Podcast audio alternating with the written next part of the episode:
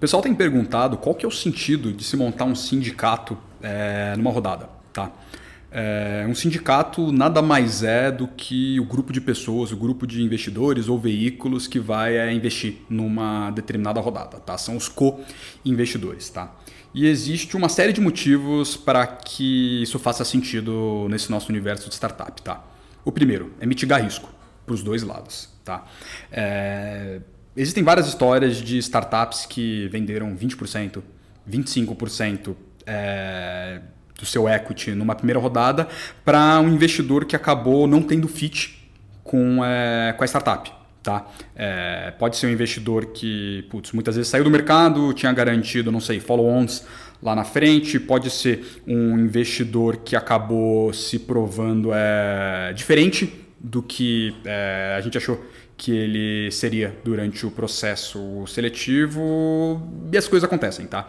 Então você trazer outros parceiros, outros advisors é, numa mesma rodada mitiga esse risco de você estar tá só é, abraçado com é, uma fonte de capital, uma fonte de conhecimento, etc. Tá? E a mesma coisa é, é real para o lado dos fundos. Tá? A gente garantir que a gente está trazendo outros fundos sérios, outros fundos é, que a gente respeita para a mesma rodada de investimento, é, primeiro garante que a gente vai estar tá, é, fechando o flanco, ou seja, é, não fica só na responsabilidade do VC que liderou a rodada ser o de fato advisor, ser o representante dos é, minoritários no board, a gente consegue dividir essa responsabilidade com outros fundos também. Tá?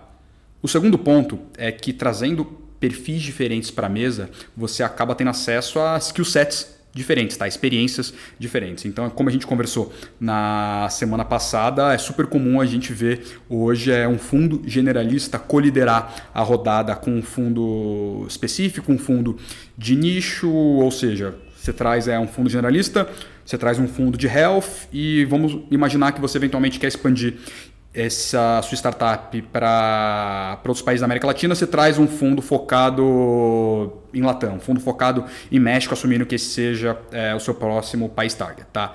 É, você trazer é, fundos parecidos para ocupar o mesmo espaço no cap table, cara, pode fazer sentido. Você tem, é, às vezes, identificação com um sócio específico, você gosta muito da maneira que outro fundo trabalha, então é, acaba fazendo sentido também. Tá? Mas a mensagem aqui é, trazendo investidores com background diferentes, com experiências diferentes, você acaba tendo um advisory board mais, é, mais saudável. Tá?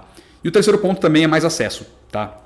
A gente costuma brincar que o maior asset do VC, talvez até maior do que o tamanho do fundo onde ele está sentado, é a sua rede de contato.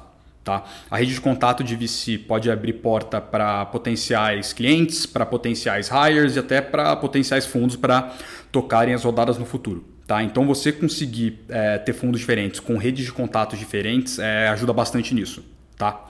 Bom, pessoal, espero que tenha ajudado. Vamos continuar conversando. Valeu!